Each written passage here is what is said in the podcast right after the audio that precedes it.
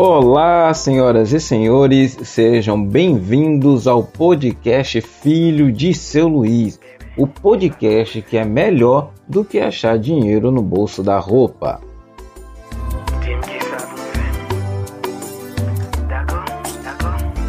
Mas diferente do dinheiro que você acha no bolso da roupa, esse podcast você deve compartilhar com seus amigos. Então compartilha na sua rede social, compartilha nos seus grupos do WhatsApp, porque esse é o podcast Filho de seu Luiz.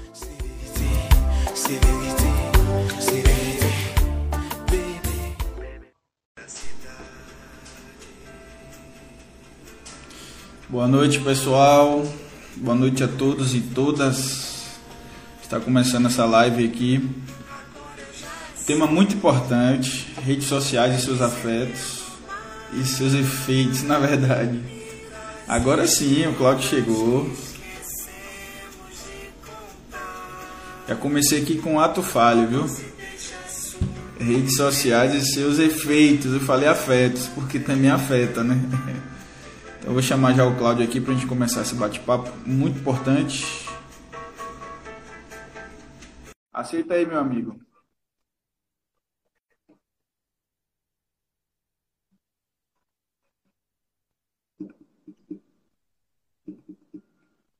Fala. Pronto. E aí, Gabriel, como é que você tá, cara? Eu tô bem, e você, meu amigo? Ah, tô bem, graças a Deus. Saudade de trocar uma ideia com você. Faz tempo que a gente não se fala. Poxa, é, faz muito carnaval, hein? Rapaz, é verdade, é verdade. De lá pra cá, a sua vida sacudiu, a minha também. Profissionalmente, graças a Deus, você tem, é. é. tem acompanhado as suas lives aí, tem acompanhado as suas postagens no Instagram. Tem ido muito bem. Muito bom ver você tratando de assuntos tão importantes hoje para a sociedade está vivendo uma época conturbada de, de diversas formas e você tem ajudado aí com suas postagens. Graças a Deus, tem encaminhado para meus amigos. Muito obrigado, irmão. É, e aí, cara, você no Rio, como é que estão aí as coisas? Eu falei pro pessoal aí que vai ser o um bate-papo. Como se dois amigos estivessem no boteco ou na praça. conversando, né? Conversando. Exatamente. É isso, cara. Eu, Aqui no Rio as coisas estão bem, bem complicadas por causa do coronavírus. Aqui fecha comércio, abre comércio, fecha escola, abre escola. É, eu, eu, dou aula em escolas particulares aqui, e tem esse embate escola pública, escola particular, volta, não volta, libera, não libera, presencial, híbrido, somente online. É, não, não tá fácil, não tá fácil. Imagina. E eu não sei como eu não sei como é que está aí na Bahia. Eu acredito, talvez, acredito que na Bahia o tratamento com toda essa situação do coronavírus esteja melhor do que aqui no Rio. Tenho ouvido boas notícias daí. Não sei se se confirmam. É, aqui aqui está tá bastante agora, né? Está controlado, mas sempre tem aqueles que foram na quarentena, é complicado. é aí sim, aí sim. Como é que anda a vacinação por aí? Tá em que faixa etária? Tá bom, tá bom. aqui tá bom. Cláudio, é o seguinte, então se apresente aí para os seguidores que estão entrando, seu nome, o que, que você está fazendo aí, sua área e atuação. Ok, tá bom. Para quem não me conhece, meu nome é Cláudio, Cláudio Oliveira, eu sou professor de filosofia e de competências socioemocionais, aqui moro em Angra dos Reis, aqui do Rio de Janeiro, não é essa Coca-Cola, como todo mundo pensa, que mora em Angra, é, né? Novela né, do Manuel Carlos, não é isso. Angra do Reis é uma cidade comum. Acho, inclusive, Ilhéus mais bonito do que Angra, mas é, a mídia mais stream faz com que Angra pareça mais bonita do que ela é. é. Trabalho na área da educação há algum tempo e tenho visto algumas dificuldades e essa live vem muito a calhar. Então, trabalhar questões é, da área da psicanálise na sala de aula se faz muito necessário.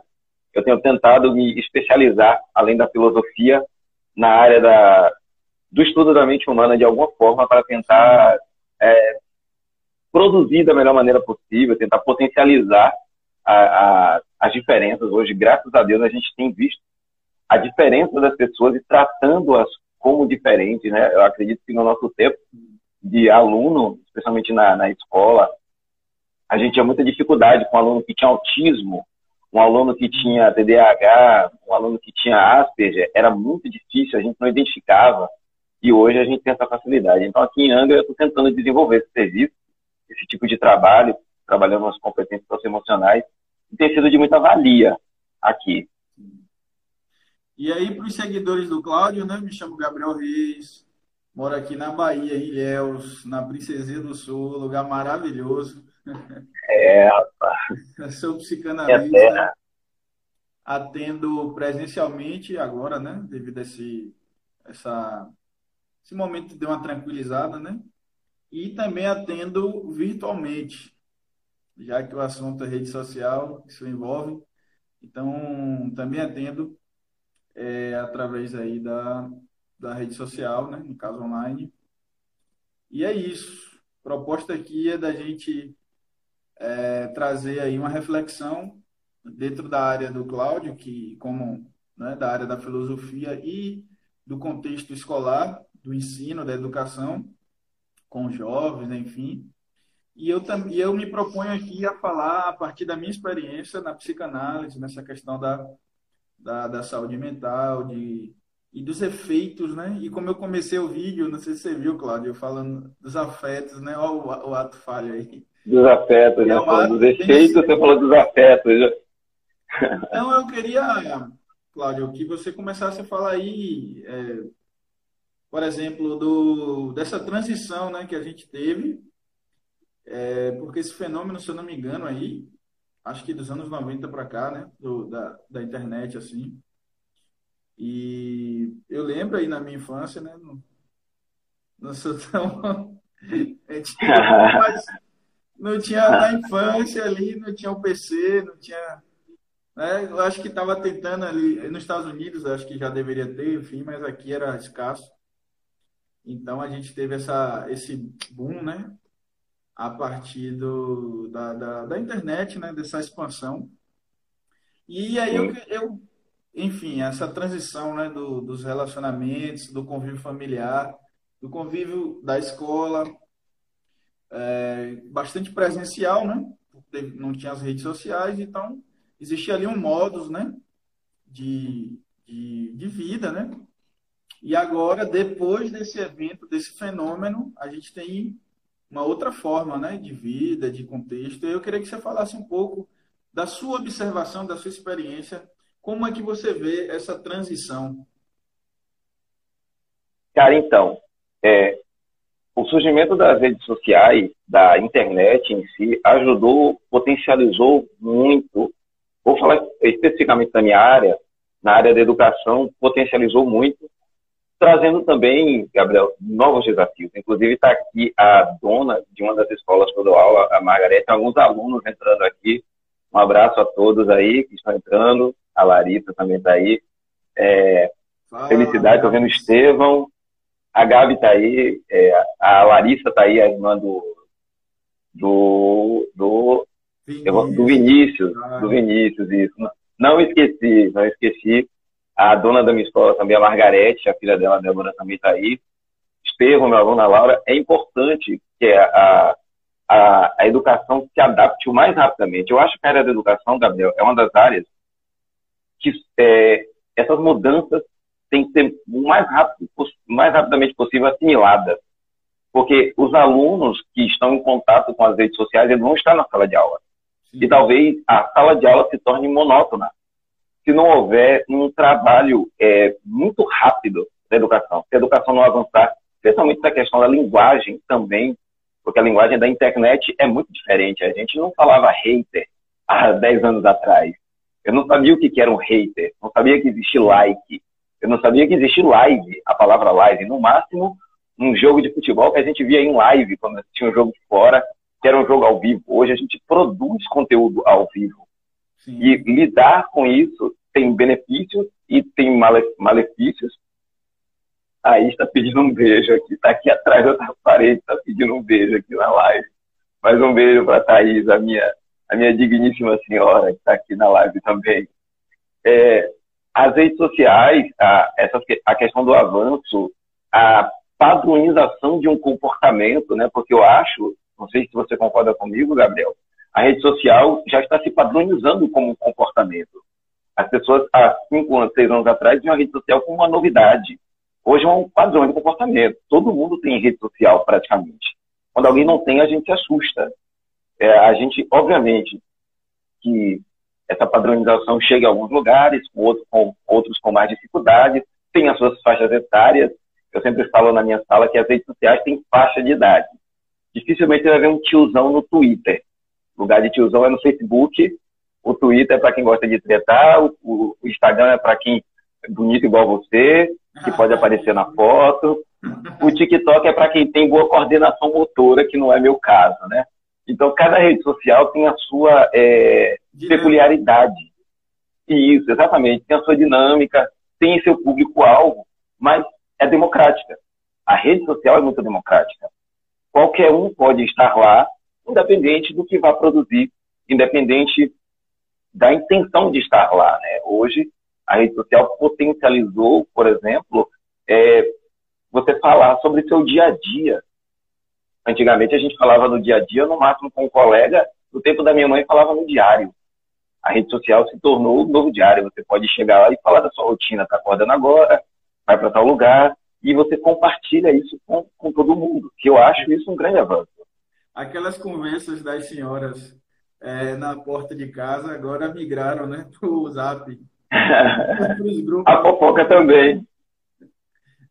Da janela, né? Tem até um meme, sim, não sei sim. se você já viu, de é, antigamente como era, né? O pessoal, o pessoal, já que você mandou um beijo para a sua, eu vou ter que mandar um beijo para minha noiva aqui também, que está lá, né? Bebete acabou Eu não posso ficar de fora. Então, por favor, um meme, por favor. Tem um meme que tem uns caras assim, ó, com o jornal na mão, né? E aí você tem é, falando justamente de, de, é, de, como também era antigamente. Porque, no caso, é, as pessoas acham e falam, né? Ah, porque antigamente era melhor, tinha mais diálogo. E aí esse meme mostra justamente as pessoas ali com, com o jornal na mão e, e, e é, fixados ali no jornal, né, olhando. E hoje, no caso, a outra foto, nessa época moderna, as pessoas na mesa com o celular, né? Então a gente percebe que, e aí dentro da área da psicanálise, essa questão da, de, do viver no automático não é algo novo. O Kaique está pedindo um salve aí, ó. É o meu aluno, rapaz. Tava com ele hoje de manhã na escola. Salve aí, Kaique. Então não é, não é algo novo, certo? Não é algo novo. Porque é como eu estava falando com você ali no bastidor, né, pelo WhatsApp, que essa ideia do, do, do para psicanálise do inconsciente, ou seja, dessa, a, desse, dessa área psíquica da qual nós não temos o total controle ou acesso, e, e, que dentro desse, dessa circunstância, ou dessa instância, a gente não tem o tempo cronológico, certo?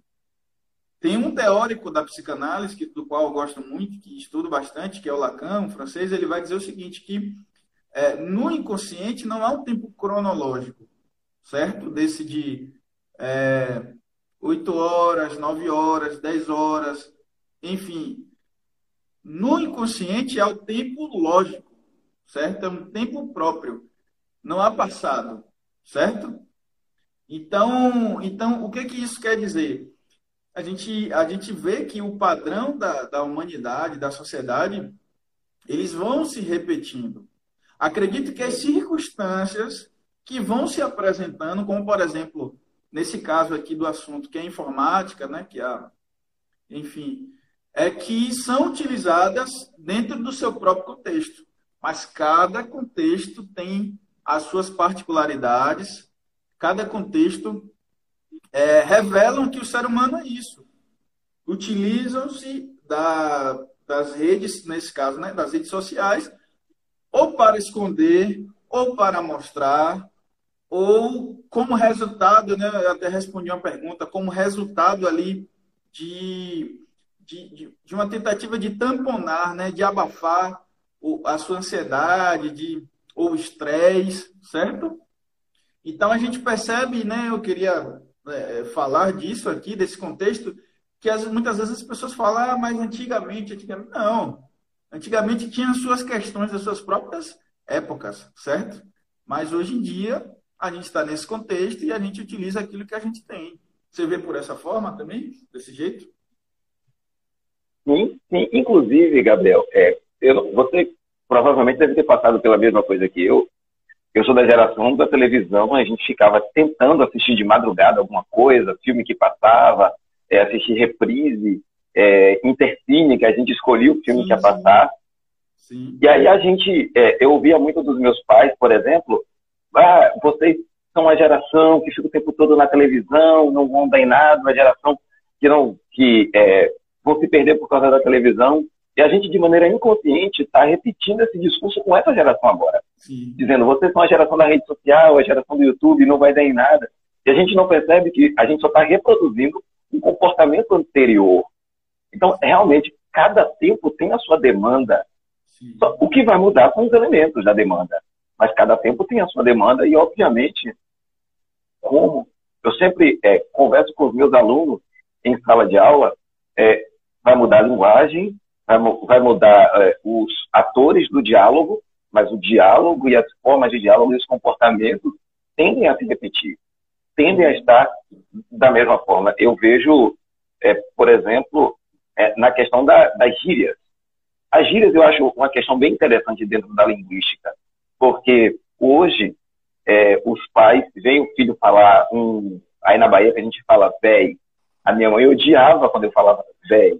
Mas provavelmente no tempo dela existia uma outra gíria semelhante que a mãe dela, a minha avó, que, é, que era filha de escravo, era muito libertária. É, eu lembro, ela contava a história que ela queria fazer uma roupa com a manga curta aqui do lado de fora, que chamava de manga japonesa, porque imita o kimono da, é, da mulher japonesa, né, da roupa da, das orientais, e aí meu avô proibiu ela de fazer. Ela comprou o tecido, mandou fazer, ficou escondido, adoçou ele até o tempo certo, e aí conseguiu utilizar. Então, a gente vê essa quebra de paradigma, é, de moda, de contexto, de comunicação, desde lá atrás. Sempre existiu. Provavelmente, quando existiu o rádio e surgiu a televisão, teve essa mesma discussão. A televisão traz imagens, vai trazer problemas, vai criar uma geração. E a gente vê que o ser humano ele vai se adaptando. Nós somos seres adaptáveis. E como o Cortella diz, todo homem é contemporâneo do seu tempo. Todo sujeito é contemporâneo do seu tempo. Nós, claro, essa ideia de as crianças de hoje são mais inteligentes do que a de antigamente, eu acho balela. As crianças de antigamente cumpriam as suas demandas as de hoje, as demandas de hoje, e provavelmente daqui a 30 anos, as pessoas vão dizer que as crianças daqui a 30 anos são mais inteligentes do que hoje. O que para a gente é inconcebível. Agora, pelo menos, né? É. Queria mandar um abraço aqui para a colega, que é seguidora também, a Ângela Ilhéus. Inclusive, seu sobrenome é o nome da minha cidade. Psicóloga. Gosto dos seus conteúdos, obrigado. Aí, ela fez o TCC nas redes sociais. E é isso, realmente é, é, é um tema que tenho, eu tenho visto, né? Muitas, muitas pessoas têm abordado. É... O Eric, madrugadas na banha. Aí é do seu é, é do seu Isso aí é desejo do coração que ele está expressando aqui. É, é o tempo dele. então, então é o seguinte, é, então, essa transição, pelo que você está falando, de um modo é interessante, porque porque acaba democratizando, certo? Aquele sujeito que, vamos dizer assim, não tinha voz, né? Ou seja, ou alcance limitado dentro da sua família, escola, enfim, e que através da rede social pode ali falar, pode contribuir, mas também tem um lado ruim, né? Por exemplo, você, se você entrar no Twitter, você vai ver que é bastante complicado, né? É uma rede social Chuva de sangue. que, se a pessoa não, não, não, não, não se atentar, acaba sendo afetada ali por conta ali do, desse movimento de hate, né? Que é uma expressão americana aí para falar do ódio, que é uma questão humana, que é uma questão humana, certo? É, a gente vê isso dentro da psicanálise, é possível trabalhar esses conceitos. Tem um autor que é muito importante, que é o é o Winnicott, ele, ele vai dizer sobre, ele vai falar sobre isso na teoria dele, na observação. A manifestação enquanto criança, né? Na questão ali do ódio, inclusive para que se aprenda o amor, para que se aprenda a, a, o que é certo, né? Dentro ali da educação. Há essa manifestação, e aí eu vejo muito esse movimento das redes sociais, certo? Que acaba que potencializaram essa possibilidade de manifestação do ódio, né, do discurso do ódio, certo?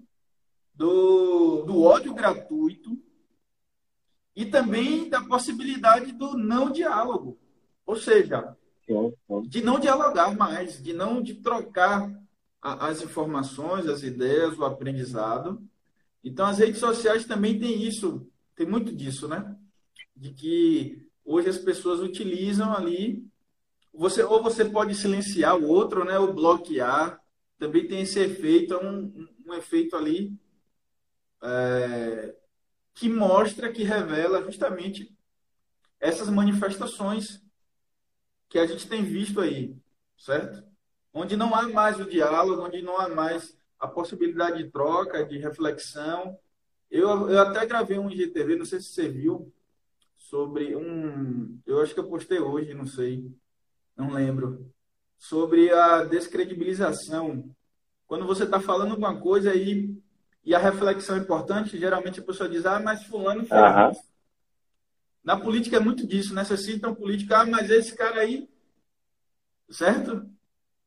E aí, e aí você percebe esse movimento muito recorrente nas redes sociais. Essa... Cara, é. Pode falar. Continue, continue. Pode falar, pode falar. Então, eu acho que Freud aplaudiria de pé as redes sociais hoje, porque ele diria, eu estou certo? Que a gente é violento por natureza e que há uma repressão, um mal-estar causado pela sociedade. Ele diria, eu estou certo, vocês viram que eu estou certo? A rede social mostra que a teoria dele de que nós somos realmente violentos, agressivos, está correta. Porque quando a gente tem a oportunidade de se esconder atrás de um ícone do, da sua foto de perfil e você pode deflagrar todo o ódio de maneira gratuita, é, odiando as pessoas que você não odiaria normalmente, é, falando coisas que você não falaria normalmente. A gente vê é, pais de família, mães de família lavando prato ali e quando vai digitar no Facebook falar coisas que são é, acho que irrepetíveis em outras situações. Ela não teria coragem de repetir as mesmas falas das redes sociais, porque a rede social te dá a coragem. Isso não é novo. Então eu acho que Freud, puxando para a sua área da psicanálise aí, né, Freud aplaudiria de pé, porque ele, ele veria a confirmação é, verídica da sua tese, da sua teoria. Essa questão que você falou do, do WhatsApp, por exemplo, hoje para você é, eliminar um inimigo seu, você bloqueia o WhatsApp, pronto. Você bloqueia é, um filho que não quer. Antigamente a gente, para esconder as coisas dos, dos pais, chantageava o nosso irmão, chantageava o primo, escondia. Hoje o filho é, esconde o, o status do WhatsApp do pai, silencia para o pai não ver o status dele do WhatsApp, para ver o que, que ele está postando ali e tal. E isso é recorrente. Tem, tem alunos aqui meus, deve ter, devem ter pessoas adolescentes entre 12 e pelo menos ali 20 anos que sabem exatamente do que eu estou falando, porque eu acho que a partir daí não tem tanta necessidade mais, mas adolescente que falam, meu pai é bloqueado no meu WhatsApp. E são é, íntimos, são amigos, vão na pizzaria, mas é bloqueado no WhatsApp porque não quer que o pai veja o que ele posta, o que ela posta no status, que às vezes tem, tem questões ali de hater, tem questões de é, até de questões mais profundas, de realmente violência, de você falar mal de alguém, as indiretas, as famosas indiretas do Facebook, hoje foram transferidas para os status do WhatsApp, para o story do Instagram, esse ódio que é realmente gratuito, cara. Assim, não há espaço para diálogo, né? Que, na verdade, as indiretas são diretas, né? E que esses dias eu estava vendo a reflexão de um psicanalista falando da possibilidade ali de você perceber, a partir da indireta, na verdade, é, o conteúdo dessa própria pessoa que está falando. Há uma frase que é atribuída a Freud, mas na verdade não se sabe se foi ele. Acredito que não, mas o conceito é freudiano, que a ideia é o seguinte, a frase, né? É, quando Pedro fala de Paulo, eu sei mais de Pedro do que de Paulo. Por quê? Exatamente. É um princípio da psicanálise, porque Lacan, esse que eu falei agora há pouco, esse, aí a frase dele, ele diz o seguinte, que você sabe o que você fala ou seja, do que está saindo da sua boca, mas você não sabe o que o outro escutou. E isso por quê? Primeiro, porque a palavra, e isso acontece muito nas redes sociais, eu vou linkar, mas veja só como é interessante. A palavra, que dentro da psicanálise lacaniana, é, ela passa pelo registro do simbólico, certo? A palavra, naturalmente, ela tem um duplo sentido. Posso dar um exemplo aqui? Você, ó, Rafael aí, boa noite, da sua área, meu amigo aí. É, é. A, por exemplo, você fala manga. Pô, tem um, tem um nome de um cara que é manga, tem a manga da camisa e tem a manga fruta. Então, quando você coloca uma outra palavra, aí você tem um contexto. Por quê? Porque a palavra por si só é polissêmica, ou seja, tem vários sentidos. E aí, quando esse Lacan diz que você sabe o que você está falando, mas não sabe o que o outro escutou, ou seja, a comunicação, significa que você que está falando, você tem uma fantasia, ou seja, você tem uma forma de enxergar o mundo a partir das suas questões, dos seus traumas, enfim, dos seus gostos, do seu inconsciente. Então, você tem uma forma de enxergar e você fala, essa, essa palavra vem, esse registro, o enunciado, e aí o outro que é o outro, não é uma extensão sua, que também tem a sua singularidade, que tem a sua particularidade, vai ouvir da, a partir da sua própria fantasia. Então, e aí, e aí a partir dessa reflexão, Cláudio, ele, eu acho interessante que ele diz assim, que a essência da comunicação é o mal entendimento. Que se não fosse assim, provavelmente é, nós teríamos aí guerras, nós teríamos, né? Então, é interessante esse princípio porque nas redes sociais acontece muito disso. Às vezes você posta um texto, você ou você na conversa diz algo, e aí a pessoa lê a partir da sua própria experiência e diz: Você está dizendo isso?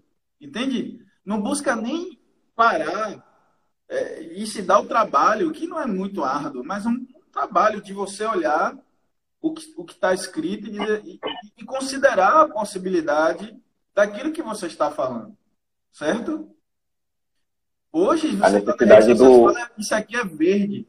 O cara vai chegar lá e vai dizer, não, é amarelo. Por quê? E por que, que você falou que é verde? Né? Entende? Não há mais esse espaço, é isso que eu observo, né? Não há mais esse espaço para a pessoa parar e falar, não, peraí, o que realmente Cláudio está dizendo? O que, que Gabriel está querendo dizer com isso? Entende? É, às vezes é mais fácil interpretar o que você está querendo dizer do que ler o que você está dizendo. Porque às vezes você está dizendo diretamente. E a pessoa quer interpretar a sua fala, sendo que a sua fala muitas vezes é direta, essa necessidade que, que, a gente tem de é, qualquer coisa que pareça fora do que eu entendo como normal, eu preciso taxar a necessidade que a gente tem muito hoje nas redes sociais, que as pessoas têm de colocar você em algum lugar. Você tem que estar em algum lugar. Se você tem uma ideia a respeito de qualquer coisa, uma ideia política, filosófica, ou sociológica, ou qualquer coisa, você tem que ser inserido no lugar. A gente, tá, a gente tem essa, necessidade. Nós que reclamamos da polarização, nós fazemos isso nesse tipo de fala, colocando pessoas em lugares muitas vezes que ela não está. Nós colocamos pessoas em lugares a que elas não pertencem, simplesmente porque não há espaço para reflexão. E a realidade, a realidade é que a gente substituiu a reflexão pela necessidade de opinar, a necessidade de falar o tempo todo. É interessante o que você está falando, porque é, é, é, o, é interessante o movimento de que as redes sociais, ou seja, os sujeitos que compõem essa rede, acabam que, olha aí um dos efeitos, né? Que a, live, o tema é esse. Então, é, acabam que se acham na necessidade, que não há necessidade, mas acabam criando essa demanda. É muito do perfil neurótico obsessivo, essa coisa de, de, de que o, o outro está demandando algo de mim. Às vezes a pessoa não disse nada, mas ele já cria uma demanda. Então, de que tem que dar opinião sobre tudo. Isso é cansativo, cara. Às cara, vezes, muito, que muito cansativo. Rejeitar, simplesmente. Não, não tem que ter opinião para tudo. Certo? Não, você não, não, porque, inconscientemente, é olha aí como é interessante esse, essa questão do automático, essa, essa coisa que a psicanálise vai física. Por isso que eu achei muito importante a psicanálise e por isso que ela me fisgou. Porque você acaba vendo aquilo que não está sendo dito. Você acaba percebendo aquilo que não está óbvio, certo? Então, qual é o, olha só, a pessoa vai, entra na sua rede social ali, vê o assunto e aí já quer dar opinião. Ela não percebe que essa atitude dela está expressando claramente uma arrogância, uma prepotência de que eu tenho que a todo momento ter uma resposta. Quando na verdade não é assim, ou não poderia ser, ou não deveria ser assim. Certo? Por quê? Porque quais são os efeitos disso? Falta de informação, falta de aprofundamento, um exibicionismo ali do, do, do, do sujeito, né? um, um movimento narcisista exacerbado, porque o narcisismo não é ruim, viu, Cláudio? Pelo menos dentro da psicanálise não é ruim. O problema é, é que não há um limite, não há um, um, um, saber lidar com isso. Então você acaba vendo que essa pressa de falar tudo, essa questão também das notícias, né? Demais ali e, e, e sem conferir a questão da fake news, eu queria tocar nisso também com você. A questão da fake news. E aí você tem ali pessoas pegando como demanda algo que não está sendo dito, algo que não está sendo ordenado apenas pelo seu próprio psicológico. É, eu, cara, tem uma coisa interessante. Está acontecendo agora essa, essa guerra, que é uma guerra milenar dos árabes com os judeus. As pessoas estão opinando e eu diria a você, Gabriel, 90% delas não sabem do que se trata. Mas a necessidade de se colocar ou de um lado ou do outro. Inclusive, eu estava esses dias conversando né, sobre essa ideia, é, essa adoção patriótica que as pessoas têm por Israel, e aí o Benjamin Netanyahu proibiu a entrada de brasileiros lá em Israel. E aí ficou complicado. Porque agora, como faz esse, essa adoção pátrica, né? Patrícia, essa adoção de uma pátria nova? As pessoas muitas vezes não compreendem que é, é, é comum e claro, todos nós temos cosmovisões, maneiras de enxergar o mundo, e nós vamos falar de dentro da nossa verdade.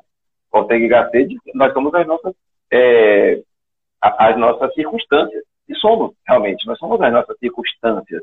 Tudo que me compõe. Mas as pessoas têm a pressa na, na talvez a pressa na participação do convívio social. A gente tem essa, essa, essa, nós somos sugados pela informação. Parece que nós queremos dominar assuntos sempre, falar sobre assuntos sempre, ter opiniões sobre assuntos sempre, ter opiniões sobre pessoas sempre. Na verdade, sem conhecer pessoas, sem conhecer assuntos. Essa sua fala de é, entrar nas demandas é muito interessante porque a gente vê é, a maioria das falas com despreparo, às vezes uma infantilidade, uma inocência dentro daquele assunto. Porque a pessoa pega um substrato um retrato daquele momento, enxerga aquilo como um filme todo. E aquele retrato não diz nada, é só um fragmento. Eu sempre gosto de, nesse caso, usar é, até o exemplo da, da morte de Cristo. Os, os judeus, com, com o Velho Testamento, mataram Cristo. Imagina o que um versículo sozinho não faz. é muito perigoso, né? É muito perigoso a gente pegar é, fragmentos da verdade e enxergar ela como ela toda. E aí tem uma outra questão. Porque se você, por exemplo, for uma pessoa de peso, como um professor, como um psicanalista, como um, um, um político, e ele reproduz aquela opinião, as pessoas que te veem como um formador de opinião vão acreditar que a sua opinião é verdade. E aí a gente vem para a filosofia e, na verdade, nós estamos regredindo da filosofia para a filosofia. Nós estamos amando mais a opinião do que o conhecimento próprio. Talvez, Gabriel, a gente nunca esteve vivendo uma época em que a opinião tem tão, tão mais importância do que o próprio conhecimento. Eu, eu, eu, eu sinto isso, que a gente está regredindo para esse amor à opinião. E aí é, ama-se tanto a opinião que a opinião se transforma numa persona. Você abraça essa opinião e essa opinião vira você. E se você nega a opinião, você acha que está se negando.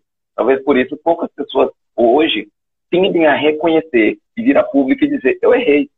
Pode até reconhecer intimamente, pode até reconhecer é, de passagem, mas guardam em algum lugar e não vem dizer: isso que eu falei hoje, claro, o estrago já está feito, mas reconhecer e dizer: que eu falei está errado.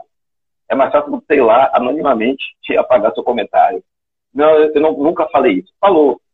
Você pode apagar seu comentário hoje e daqui para frente ninguém vê, mas ficou um mês lá, ficou 15 dias, ficou um comentário, uma hora, tem o poder de destruição. A gente viu uma eleição que foi decidida no Twitter.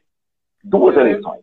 Uma questão também que está muito atual, que é a ideia do cancelamento, né? Do que, como você está aproveitando esse gancho do que você está falando aí, né? Ah, você postou um tempo atrás uma opinião, e aí hoje a pessoa pega a sua opinião lá no Twitter ou sei lá, no Face, né? ou no Insta, enfim. E aí fala, ó, o que Claudio disse aqui, né? Ó, o que fulano disse aqui. E aí você vê que as pessoas estão cancelando, mas no fundo, eu tenho até uma postagem sobre isso no feed, quem tiver na live aí depois, depois da live, viu? depois da live, lá, depois da live. Dá uma conferida lá, onde eu falo pra, da questão do é, desse, de, o que está por trás do cancelamento? Será que eu não estou projetando naquele que está em ascensão como alvo das críticas da, da, do, do objeto do ódio, do discurso do ódio? Será que eu não estou projetando o que rejeito em mim? Porque isso é um, uma, uma questão que a psicanálise estuda, principalmente Freud, né? Os, que são os mecanismos de defesa, e um deles é justamente a projeção quando o sujeito projeta no outro aquilo que ele rejeita em si mesmo. Por quê? Porque é muito mais fácil você lançar para fora para alguém do que você encarar. E as redes sociais, elas têm esse mecanismo.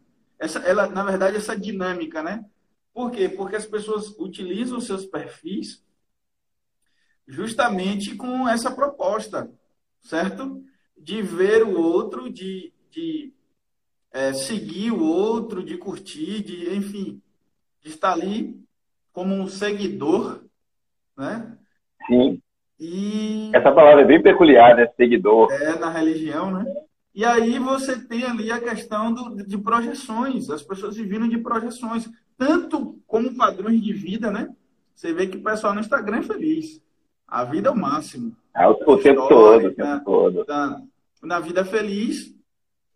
E e estão cancelando, acham-se no direito de cancelar as pessoas, de, de viver essa era de, ah, porque disse isso, não serve.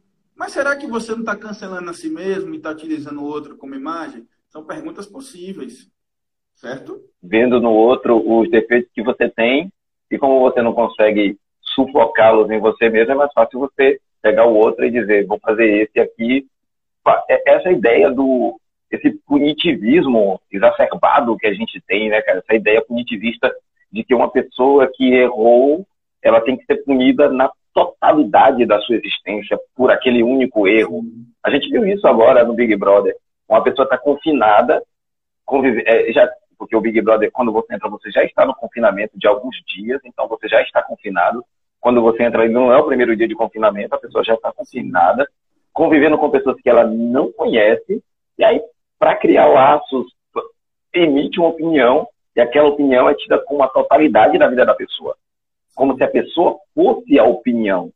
Isso aqui, cara, é, é muito perigoso. Porque aí eu, eu volto ao ponto que eu falei antes. A gente coloca a pessoa naquele lugar. A gente coloca a pessoa no lugar e não tira. Não tira, porque nós temos o poder de não tirar a pessoa de lá. E de é, esse, esse cancelamento também tem muito dessa questão da intolerância. Há uma opinião contrária. Eu discordo de você, não, não concordo com o que você falou hoje, eu procuro uma opinião sua de quatro anos atrás para cancelar você por uma coisa que eu estou vendo agora. Muitas vezes, é, Maquiavel é maravilhoso nisso, né? Porque Maquiavel, quando ele vai escrever o príncipe, ele fala sobre o, o como o príncipe deve se comportar. Você causar é, medo nas pessoas é muito melhor do que você fazer com que elas te amem, porque o amor é muito volátil, o medo não. Então, é, como as pessoas hoje têm medo de, se, de ser canceladas, fala-se menos. Poucas pessoas têm coragem de emitir uma opinião que possa ser, no, no mínimo, polêmica. Tá? É, hoje você pode ser cancelado porque não gosta de horóscopo, por exemplo. Uma pessoa vai te cancelar. Você pode ser cancelado porque você não gosta de ketchup na pizza. Assim, nós estamos, eu acho, Gabriel, é, banalizando até essa ferramenta, porque eu não acho cancelamento ruim, não. Tá? É, eu não acho que o cancelamento seja de todo mal e eu vou explicar antes que me cancelem. Eu vou explicar porque eu não acho o cancelamento de todo ruim. Porque, às vezes, Gabriel, o, o, cancelamento é a oportunidade que alguém tem de mostrar que você está sendo babaca. Às vezes você, a pessoa é babaca mesmo. Às vezes a pessoa está errada mesmo. E o cancelamento é uma maneira de fazer você enxergar, de outras pessoas enxergarem que aquele comportamento não cabe mais. Um comportamento racista, um comportamento homofóbico, um comportamento machista, não cabe mais. E aí é, as pessoas se escondem atrás dizendo, eu fui cancelado. Mas qual foi a ação? É porque tudo é muito subjetivo, tem que ser analisado. O, porque, eu, eu, digo. Eu penso que hum? realmente uma linha tênue entre você reprovar as atitudes reprovar os pensamentos, certo? Reprovar. Mas também existe aí uh, a questão da, do ser humano, né? do direito de resposta, do direito da mudança. Também porque você, aí você evita o outro extremo, que é uma questão muito complicada, que é a, o cerceamento da liberdade, certo? Sim, cara. O que, o que é que, e aí dentro até da sua área, o que é que vai, o que é que vai ajudar aquele sujeito que está tendo aquela opinião de ódio, destrutiva, como a gente fala na psicanálise, a pulsão de morte ali bem evidente dentro do discurso daquele do sujeito. O que é que vai ajudar? A educação. Aristóteles falava disso, certo? Desde Aristóteles acreditava-se que a educação é, é, um, é, vou dizer é porque creio que isso passou às eras, um meio de transformação, um meio de influência. Certo? Então, eu vejo é, o momento do cancelamento. Veja como é, a questão é, é, é, linha, por isso que a linha tênue. Você é, é bem tênue. atitudes, certo? Mas, ao mesmo tempo, tem que se dar conta de que você é humano, de que você possui seus equívocos. Por exemplo, você citou o Big Brother ali porque câmera, né? 24 horas. O próprio jogo, ele já é esquematizado para que tenha as desavenças, certo? O próprio, o próprio programa, tem pessoas que falam disso, até estudam tese sobre isso, e pessoas que já trabalharam né, nessa emissora e que, é, ou seja, os é, perfis estão encaixados para criar atrito, né? O entretenimento. Ou seja, aquilo que acontece com o seu vizinho aí, Claudio, em Angra dos Reis, olha aí onde tá, agora está sendo filmado, com figuras ali, entende? Então, por isso que eu digo que o cancelamento, para você reprovar as atitudes e tal, beleza, agora, tem um limite, né? Ali é um ser humano. É isso, cara. Não é punir para sempre uma pessoa, porque aí a gente vai estar tá sempre. E, e é uma questão, porque aí quando a pessoa que cancela vira alvo de cancelamento, a percepção é errada. Sim. Porque aí vai ter sempre aquela questão de quando é comigo é diferente, né? Aquela pessoa que, é, quando você se atrasa, você se atrasa porque é responsável, mas quando ela se atrasa, ela se atrasa porque o ônibus quebrou. Então, é, serve para você, mas não serve para mim. É, essa questão é, é realmente uma linha muito perigosa, porque o cancelamento também dá um poder às pessoas que ela não tem. As pessoas se sentem na. E é muito bom você sentir que tem poder sobre o outro. A política está aí para provar isso, né? Você sentir que tem poder sobre o outro. Que você tem capacidade de afetar a órbita daquela pessoa. Aquela pessoa gira numa órbita e, de alguma forma, você pode tirar, por um momento, aquela pessoa da órbita. É, é, as pessoas geralmente vão cancelar quem tem algum nível de exposição. Você não vai ver o cancelamento do tio Oswaldo aqui do bar. Você vai ver o cancelamento de uma pessoa que tem uma mínima exposição. Porque aí parte de nós a projeção de tirar uma pessoa que vai me dar projeção. Muitas vezes no cancelamento é isso. Eu quero uma projeção. Eu tirando uma pessoa de projeção da sua órbita, eu vou ganhar projeção. Então, o cancelamento, na maioria das vezes, não tem sentido prático. É só uma necessidade de estar ali de alguma forma. Tem gente que é especialista nisso. Tem gente que ganha milhões de seguidores assim, né? Uhum. cancelando os outros. Um outro efeito, Cláudio, que eu tenho percebido, e isso perpassa na minha área, é a questão do, da ansiedade, né? Das pessoas utilizando ali o, as redes sociais como uma forma, como eu disse, né? De tamponar ali, de, de abafar, enfim, ou de tentar usar de alguma forma para para não escutar aquilo que está gritando, certo? Porque a, a, dentro da psicanálise, o que que o que que uma pessoa que passa a ser analisando, né, que está sendo analisada ali pelo analista, o que que é o interessante que aconteça, né? Qual é o propósito, vamos dizer assim? É que essa pessoa aprenda a escutar a sua ansiedade, a sua angústia, né? seu estresse, porque no latim é, tem a mesma derivação, né? ansiedade, angústia. Então, para que ela, ela possa ouvir aquilo que, que está sendo dito. E muitas vezes as redes sociais são utilizadas como uma forma de é, evasiva, para que o sujeito não encare de fato e não escute aquilo que realmente importa. Para que ele escute. É verdade. E que ele aprenda, aprenda a lidar. Hoje, com uma moça, ela falou isso: olha, eu tenho um casamento bom, dentro da avaliação dela, né? Meu marido me ama, é, minha mãe, meu pai me, me, me amam, minha família tá tudo bem, estou no emprego, mas eu o vazio. Mas eu. Certo? E, e, e é o vazio existencial. Porque a gente aprende, a religião fa fala muito disso, eu vejo, é, para você evitar sofrimento, evitar angústia, né? Tem até alguns ditos em relação a isso, de você, ah, você tem que fugir. Mas como assim? Isso faz parte de você, está em você. É isso, é, é você, é parte. Nietzsche é muito bom nisso, né? Porque Nietzsche fala sobre a dádiva do sofrimento, como o sofrer, é, essa inevitabilidade dessas ocorrências da vida. Spinoza também vai tratar disso. Essa ideia que a gente tem da cíclica, né, de que se hoje está bom, amanhã é, vai estar ruim, mas depois vai voltar a estar bom. E às vezes não acontece. A realidade, é, empiricamente, a gente percebe que não é, não existe essa gangorra de um dia você está em cima e um dia você está embaixo e você vai voltar a estar em cima. Você pode ficar só em cima. Os herdeiros estão aí para provar isso, né? Você pode nascer e está só aqui em cima. E quem disse que é o que você acha que é em cima é em cima ou embaixo, né? Pois é, a, a gente pode relativizar essas questões. As pessoas é, tendem a achar que as suas ansiedades são falhas.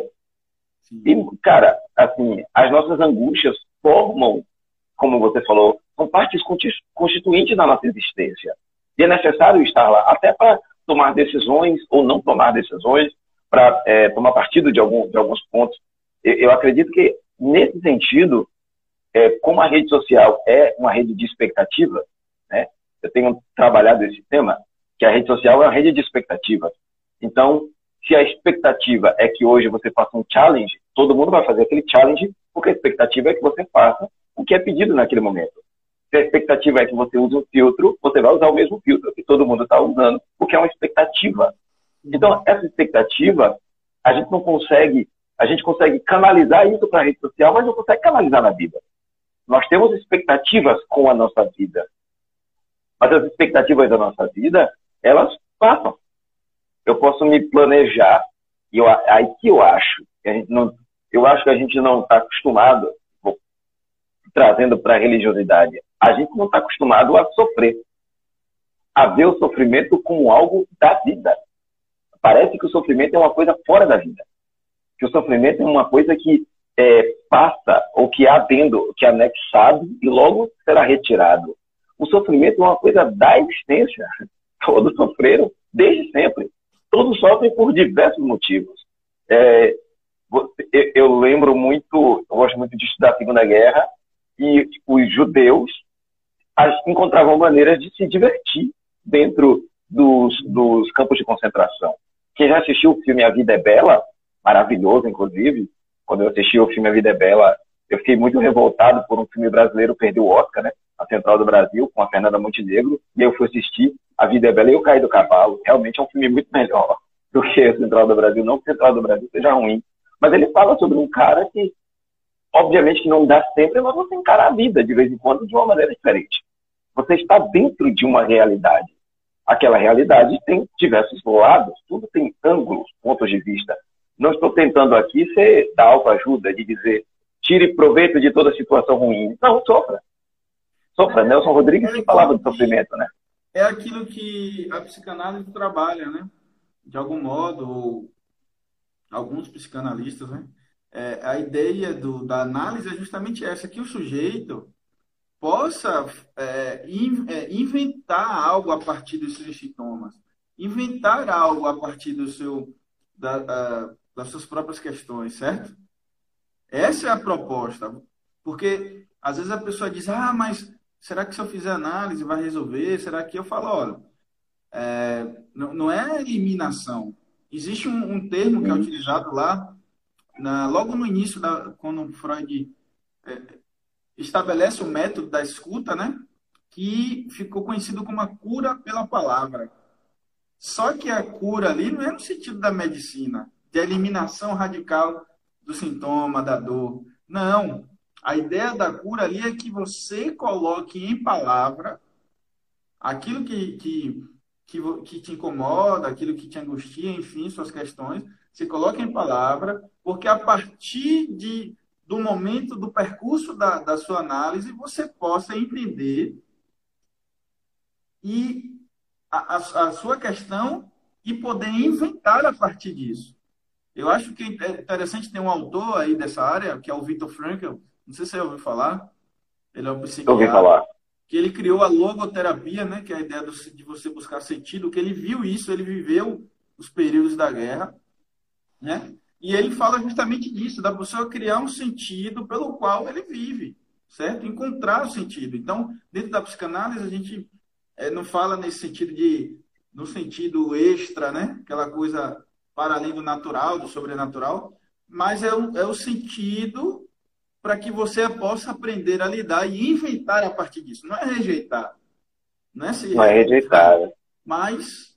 E aí eu queria abrir aqui, Cláudio, para a galera participar, né?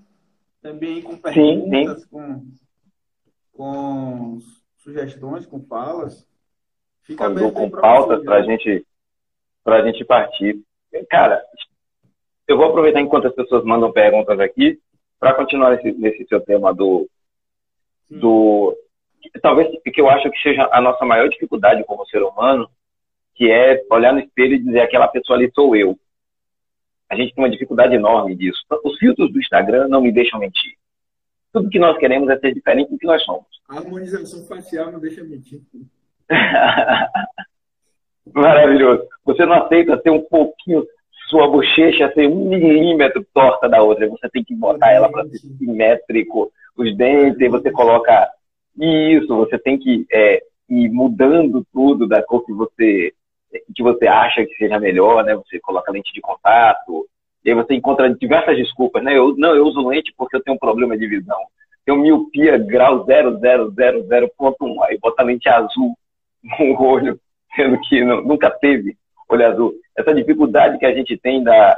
É, a gente é a geração que mais fala de aceitação, mas, na verdade, é a geração que menos se aceita. Sim. Nós falamos de aceitação o tempo todo. Mas muitas vezes a aceitação não sai do campo do discurso, porque nós não colocamos em prática essa aceitação. É, é, a, a aceitação é só. Porque se a aceitação for só do corpo, é quase nada.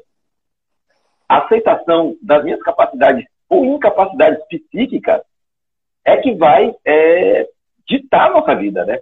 Porque nós somos um corpo, mas antes do meu corpo executar, minha mente pensa nas execuções do meu corpo, né? Olha só, a sua Eu tô vendo... falou aí que, que adora os filtros. Eu também gosto, viu? Eu sei, eu sei, eu aqui, sei. A ideia aqui não é determinar certo e errado. Pelo menos. Sim, não é discutir, discutir. Mas perceber o que está por trás, né? Da, da, atitude ali, né? E o Roger Santos eu fala um pouco sobre Isso. crise existencial. Bom, dentro da, da, da minha área, né? É, o que que, o que que configura uma crise existencial? Né? Primeiro ponto é você colocar em palavras isso. O que que te traz angústia? E aí é importante que você coloque em palavras isso, que você pense nisso. Não apenas o sentir, mas que você coloque. Qual, qual é essa questão? O que, que te faz achar que você está numa crise? Não é que você não esteja, não é duvidar da crise, mas é por quê, certo? Se perguntar, colocar em palavras. Se puder buscar um profissional da área, é muito, é muito importante, é muito interessante, para que você possa é, nomear aquilo que, que te causa é, o sintoma, né? Porque o sintoma, Cláudia, ele é um mecanismo mediante angústia, certo? Porque eu, eu teria que ter tempo aqui para explicar esse é, por que, que ocorre isso, esse fenômeno, enfim, mas basicamente é isso, certo? A angústia, ela não é depois do sintoma, não, ela é anterior. O sintoma, na verdade, é criado por conta de um mecanismo para você não lidar com essa angústia, entende? Então, isso que ele chama de crise existencial, que algumas pessoas vão falar de crise de identidade, de crise, né? Eu, eu prefiro entender que é importante que se diga sobre isso, que se fale sobre isso, certo? Para que nomeie isso, a fim de que você possa lidar com isso que está sendo nomeado. Como é que você fala aí na à luz da filosofia? Então, é, cara, a, a filosofia trabalha com isso e eu vou lá nos primórdios da filosofia, porque eu vou, eu vou muito para a questão do cosmos aristotélico, né? que acreditava, o exemplo mais simples, talvez, é, a gente eu, cada um aqui está com um celular, se você tirar uma peça do celular, essa peça não tem utilidade. Então, Aristóteles acreditava que nós éramos grandes peças, pequenas peças desse grande cosmos e que a gente só funcionava se tivesse um lugar que era para estar. E aí, Gabriel, é, a gente está numa sociedade que cada vez mais todo mundo tem que ter um propósito. Todo mundo tem que ter um propósito. A gente está nesse sentido, eu acho até regredindo. É, encontre seu propósito, encontre seu lugar, e é por isso que pessoas às vezes ficam. Eu não gosto do meu emprego porque eu não, me não encontrei o meu lugar. Esse emprego não é o meu, meu lugar. Esse casamento não é o meu lugar. É, essa família não é o meu lugar. Os adolescentes sofrem muito com isso, né? Essa família não é o meu lugar. Eu não, não me sinto filho desse homem, eu não me sinto filho dessa mulher. É, essa crise de propósito, para mim, é, hoje, eu, eu acredito assim, né? Essa crise do. É, e aqui, só usando como um termo, né? essa crise do capitalismo, do. É, o que eu vou produzir para a sociedade? Eu acho que a primeira pergunta é: o que você está produzindo? Oi? E o que vou ganhar, né? É, e o que eu vou ganhar com isso? O que vai ser a minha vida a partir do que eu produzo? Na verdade, primeiro você precisa se compreender, sabe? Se você precisa de um propósito que a gente vive nessa troca absurda de trocar adolescência por juventude, juventude por trabalho, trabalho por aposentadoria. A gente sempre está buscando a frente, a frente, a frente o tempo todo. E eu acho que essa busca pelo que está adiante, que é a, a, crise da esperança que nós temos hoje, né? A crise, a gente tem uma crise da esperança, porque é todo muito, muito, todo mundo muito esperançoso por rios de água caudalosas que podem não vir. E quando não chega, quando um pai tem um filho de quatro anos com câncer é, na medula óssea, ele fala: Meu Deus, a minha vida não tem propósito. É, quando o, uma pessoa sofre um acidente de moto e passa seis meses parada, ele fala: A minha vida não tem propósito. porque está sempre buscando o propósito. Talvez o propósito não seja a, é, não seja buscar alguma coisa para a sua vida, seja a própria vida. Passar momentos cotidianos, eu acho, é, a, a gente está perdendo isso. Eu vejo muito isso nas conversas. Por exemplo, eu estou falando, o Gabriel está me ouvindo. E aí ele está compreendendo, assimilando a informação para conversar sobre isso. Mas a gente tem um tipo de ouvinte hoje que é o ouvinte passivo. Ele não te ouve. Na verdade, ele espera você respirar. Quando você está falando, você respira, ele já fala. Porque ele tem essa necessidade de estar passando informação o tempo todo. Essa volúpia causa, para mim, hoje, crise nas pessoas. Porque as pessoas, essa ideia de sempre buscar um ponto futuro. E aí não vivem. Não vivem agora. Porque está sempre buscando um ponto futuro, um casamento ideal, um trabalho ideal, a, a, vida financeira ideal. Pode não chegar nunca. A realidade é essa. Pode não chegar nunca a vida ideal. É uma questão na filosofia que eu amo muito, que é o existencialismo, né? essa filosofia ali que alguns atribuem, eu creio, que a maioria que o pai seria do existencialismo seria o Kierkegaard, né, dinamarquês, mas que ela vai ter uma grande expansão na França. E é interessante o existencialismo porque ele revela algo que caminha até com as propostas da psicanálise, que a ideia é o seguinte, que você precisa escolher. O existencialismo basicamente é isso. Você precisa se responsabilizar diante das suas escolhas, certo? Porque o, o Kierkegaard, na sua obra, inclusive o conceito de angústia é uma obra muito importante para a fundamentação teórica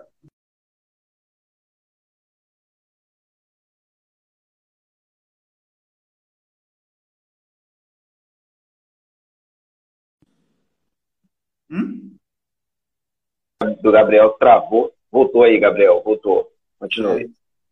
Kierkegaard. Sim, continue Sim, do Kierkegaard. Ele vai propor o seguinte, que por que, que o sujeito tem a, a angústia? Porque é, você está diante de uma escolha, certo? Exatamente. Você tem que escolher qual faculdade vou cursar. Você que tem aluno, né? O que, que eu vou seguir? Será que eu vou ser jogador ou vou ser um médico? Certo? Será que eu vou ser policial ou você... E aí a angústia é justamente isso, por não saber. Entende? Então, o existencialismo propõe essa reflexão, se responsabilizar diante da escolha. E a, a psicanálise é justamente isso, porque a gente lida com o querer, Cláudio, e não com o desejo. O desejo é do inconsciente. Ele se manifesta a partir dos atos falhos, a partir é, dos lápis de memória, da, dos atos de repetição do sujeito. Mas a ideia é justamente essa: quando você encontra-se com o seu desejo, e não do outro, agora o seu, você precisa se responsabilizar diante dele. É aí que eu acho que é aquilo que você estava falando, encontrar o propósito, entende? Que a pessoa encontra o propósito. Se você não encontrar, crie. É isso que a psicanálise Isso, propõe. exatamente. Esse é o propósito. É, é, essa, essa neura do acertar o tempo todo, né? Eu preciso acertar. E aí, se eu faço uma faculdade é, tem que ser ela. Eu não posso fazer mais nada. E não é assim que funciona, meu caro. É, eu, com 15 anos, achava que sabia tudo do mundo. Depois, com 20 anos, achava que sabia tudo do mundo. Com 25 anos, achava a mesma coisa. Com 30, eu já tenho 36. Vou fazer 37, eu tenho certeza que eu não sei nada. Né? Revelei a minha idade aqui agora. Revelei a minha idade aqui agora. Mas a gente passa o tempo todo achando que a, a, a nossa vida vai acabar a partir daquela decisão. E não vai. Na verdade, uma decisão pode abrir centenas de portas. Você pode é, desistir, cara. A gente tem muito medo de desistir. Eu acho. Eu penso, não sei se eu estou enganado, mas a gente tem muito medo de desistir. Talvez aí a ideia que a gente volta lá do mudar de opinião. Cara, eu construí toda uma epistemologia dentro disso aqui e agora, como eu desisto disso? Desista. Porque a gente erra. A gente. É porque é Diga da psicanálise, isso surge também, isso surge também na questão de relacionamento né, abusivo. Por que, que eu fico? Então a gente pode traduzir aí por, por essa questão que você está falando do pensamento, né? Que é muito do perfil neurótico obsessivo, né? Ele, ele lidar com as ideias, né? O neurótico obsessivo ele fica nesse campo da ideia, né? Da dúvida, né? Da palavra. Então, é, é interessante isso aí, esse, esse fenômeno, certo? Da, por que, que não desistir? Porque, de algum modo, isso que, te, isso que te faz sofrer, isso que te causa sintoma, também te dá um gozo. Para eu falar aqui, para a gente finalizar até, né? Daqui a pouco, mas para fazer uma síntese interessante entre gozo e prazer, que é diferente na psicanálise, é o seguinte: o que é o prazer? O prazer é aquele pão que você come em um misto de manhã, em que você degusta. O que é o gozo? É você comer 10 daquele. é você tentar é. repetir, tentar repetir aquela sensação. A sensação. Primeiro. E isso serve para as redes sociais. Por que, que o sujeito fica preso? Porque ali ele tem um momento de prazer, né? de, um, de um diálogo, enfim, e aí ele quer repetir. Então, para você repetir, você tem que permanecer, você tem que ficar. Entende? Então, no sofrimento, pense nisso, você tem um gozo ali, certo? Então, por isso, Cláudio, eu penso que é, é difícil de, de desistir, porque as pessoas estão ali fixadas dentro né? disso que, que te causa algum tipo Parece de que, desconforto ou sofrimento. Parece que pare, é, esse, esse, essa palavra é, é chave para isso, né? O desconforto. É, a rede social, ela geralmente ela vai me trazer o que é mais confortável. O algoritmo vai lhe ocasionar geralmente o que é mais confortável, vai colocar você dentro daquela bolha ali. A questão é que quando você sai daquilo ali para o mundo real, Sim. essa bolha não existe. Na, na vida, na padaria, não tem algoritmo para te proteger na, sei lá, na escolha de uma namorada não tem algoritmo. Você não tem a mulher ideal do Instagram na sua vida real. A, a mulher do Instagram que não, sei lá, que não coça a cabeça, que não coloca o dedo no nariz, não existe. Aquela ali não existe. O problema, a minha mulher gritou aqui, eu, né? Não existe. Quando você, a, a vida, é, muitas pessoas ficam muito angustiadas porque aí, nesse caso, a vida é menos interessante que a rede social.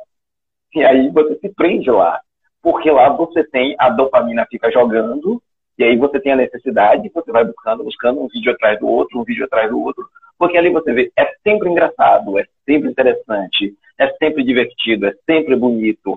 E aí a gente esquece que a vida é feita das outras deformidades. Porque isso é uma deformidade. Não apenas sempre assim. Tem outro lado, a outra ponta. Aí traz desconforto. E a gente não está acostumado com desconforto. Mesmo. E aí é interessante, né, cara? Porque é, é, eu tenho muitos adolescentes na, na minha rede social e eu vejo a questão da, da autodepreciação. Eu não sou como ela, eu não falo como ele, eu não vivo, eu não tenho o mesmo padrão social, eu não tenho o mesmo status. E aí, isso aí causa essa, essa angústia na pessoa, porque ela quer ser o que a rede social aponta para que ela seja. Quando a rede social é uma ferramenta extraordinária, cara, para tantas coisas. Eu, não, eu, eu, acho interessante que você é, fique lá vendo vídeos. É, é, interessante, é entretenimento, de alguma forma. É, é, não vai ser muito diferente você assistir um jogo de futebol. Não vai ser muito diferente disso.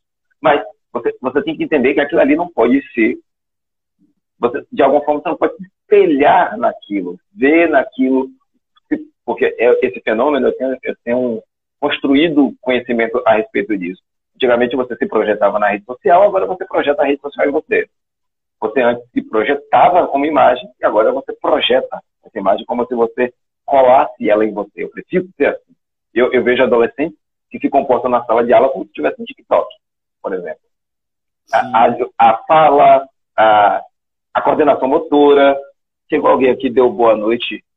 Boa noite, professor. Não sei se é para o professor Gabriel, que ensina de tudo tá aí no, no, Instagram ensinando tudo. O Levi também está aqui, um aluno meu, Amanda.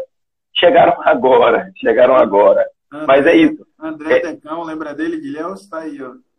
Caramba, tá aí. Um abraço, André. Um abraço. Decão, Decão Sua tá figura. Aí. Amanda também, minha aluna do, da terceira série do ensino médio, também está aí. Um abraço, Amanda. Então, essa questão, o Lucas lá do shopping, meu aluno também, o Lucas Lima, também, a gente está quase numa sala de aula do Zoom aqui, tá percebendo, né? A gente está numa aula integrada do Zoom aqui. Eu acho, Gabriel, que é essa, essa noção de, de querer se colocar, de pertencimento. O problema é quando você pertence a uma coisa que não existe. Aí Mas é que é um problema. Isso é muito do campo do, da idealização né, do ser humano. A gente, por conta daquilo que eu te falei, né, dos fenômenos ali do, do, do imaginário, que é a imagem que você tem, o imaginário tem esse campo da imagem, o simbólico é a linguagem e o real é esse onde não é o acessível, o, é, enfim, dentro né, do, do registro. A caverna de Platão lá, né? É, não, é, eu digo assim, dentro da, da proposta do, da, da psicanálise, né, o Lacan ele, ele, ele, analisa o sujeito a partir desses três registros, né, que ele vai dizer o imaginário, que é a partir das imagens que você tem, isso que você falou mais, ah, mais cedo, você olha no espelho e se vê. Ali a ideia do eu, né, da consciência. E você tem um simbólico, que é a palavra, né, é o dito, certo? E, e o real, que seria esse esse, esse campo aí do, do inacessível, entendeu? Então, a pessoa, naturalmente, ela vai ter idealizações, certo? E ela vai se fixar aí. Esse que é o problema. O problema não é você ter imagens. O problema é você, usar um termo religioso, idolatrar essas imagens, certo? Idolatrar essas imagens. O problema não é ter imagem. O problema é você se fixar nessas imagens. Por quê? Porque você vai ter frustração, você vai ter quebra da expectativa, e você não, provavelmente não vai saber lidar com isso certo? Então, eu, é basicamente isso aí. Eu acho, eu acho muito interessante que a rede social é, seja usada especialmente como uma, como uma ferramenta didática. Eu gosto de utilizar muito a rede social como é, laboratório. Eu acho, eu utilizo muito, especialmente Twitter e um pouco do Instagram. O, o TikTok ainda não tive acesso. O TikTok é como crack, né? Entrou, não sai nunca mais eu fico com medo de vender a minha casa para comprar mais plano de 4G para usar o TikTok. É, então, eu estou me abstendo por enquanto do TikTok. Mas eu uso muito o Twitter como laboratório. E eu vejo como é fácil é, essa idealização, como você vê a vida da outra pessoa perfeita aos seus olhos, mesmo sabendo que não é, é por isso que eu puxei a imagem do, da caverna do Platão você só vê a sombra. Ali é só sombra. A rede social não é a vida real. Mas a gente tende a achar que, vou, vou buscar Epicura aqui agora, achar que aquilo ali te dá prazer. E aí você vai buscar prazer, por exemplo, se viajou e está alegre, se eu viajar, vou estar alegre. Aí viagem não fica alegre. Se eu tiver. Oi. É, eu acho que eu vou ter que. Infelizmente. Tem que encerrar. É, Nada, que é isso. Encerrar. Eu estou no prédio aqui no centro ainda. E, e é isso aí. Eu quero saber da galera aí, rapidamente, se vocês querem a parte 2. Fala nos comentários é. para gente terminar esse papo que está muito bom. Infelizmente vou ter que terminar, porque Cláudio conhece aqui, mora aqui, já sabe como é, né? Estou aqui no centro, aí vou sair do prédio e, e vou ter que ir para casa, certo? Então é o seguinte, a, a galera que está me seguindo, sigam o Cláudio, né, os meus seguidores, sigam o Cláudio. Se, é, eu acho que Cláudio vai começar a mexer mais aí na rede, né? Vou, vou começar a postar mais fotos. tem um podcast aí, galera, Filho do Seu Luiz, lá no Spotify. Sigam, escutem. Isso. Inclusive a gente vai gravar, né, Cláudio? Vamos marcar isso aí. Vamos, vamos gravar sim, vamos gravar. Vamos gravar. Vou, a gente vai fazer entrevista com o Gabriel, tirar as verdades do Gabriel. e, e é isso, né? E os seguidores de Cláudio, se quiserem seguir, a rede está aí, fique à vontade. Indico, inteligente, um cara muito bom, indico. Sigam o Gabriel, tá lá, gabrielreis.si, né, de psicanalista. Sigam lá, já tem gente pedindo a parte 2 aqui. Então bora fazer, viu, Cláudio? A gente já vai marcar, viu? A gente Vamos marcar a parte 2. Cláudio vai virar blogueiro. A galera pode dar o tema. Vai virar blogueiro mesmo. Tem que virar. Então é isso. Amanda, cara. muito obrigado, meu amigo, por ter aceito esse convite, por compartilhar do seu tempo, do seu conhecimento. É... E, e, é isso, cara. Muito obrigado e vamos fazer a segunda parte, beleza? Essa live vai Valeu. ficar salva, hein, galera? Vou deixar no meu feed e depois eu vou, eu vou passar para o Cláudio, ele vai baixar e vai concluir, vai, vai postar aí na rede dele também, beleza? Gabriel, um abraço amo você, você é um amigaço, sabe disso. A gente apesar da distância, hoje, hoje a própria rede social nos uniu aqui, né? Apesar da distância. É maravilhoso é, bater essa figurinha com você aqui. Que a galera, quando estiver aqui, pelo amor de Deus, é, diga um tema da próxima live. Vocês podem dizer o tema que vocês querem na próxima live. Nos comentários. Isso, exatamente. Sigam o Gabriel e chegam lá no comentário e diga qual o tema da próxima live, que aí o Gabriel marca. Eu estou sendo muito bem pago em bitcoins aqui. Oh, vou entrar no, na criptomoeda também. Valeu. Gabriel. Valeu, Gabriel. Um abraço. Um abraço.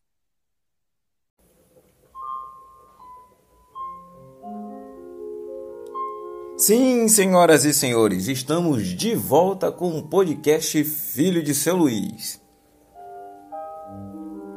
Esse podcast que é mais ouvido do que grito de mãe na quarentena. Esse podcast que é o preferido de Gil do Vigor, Mike B. Jordan e seu Oswaldo aqui do Bar da Esquina está de volta. E hoje temos o áudio da live que foi gravada com Gabriel Reis, psicanalista, onde nós conversamos sobre redes sociais, cancelamento e tudo que envolve esse universo. Então fica aí, ouve, compartilha nas suas redes sociais. Eu sou Cláudio Oliveira, o filho de seu Luiz.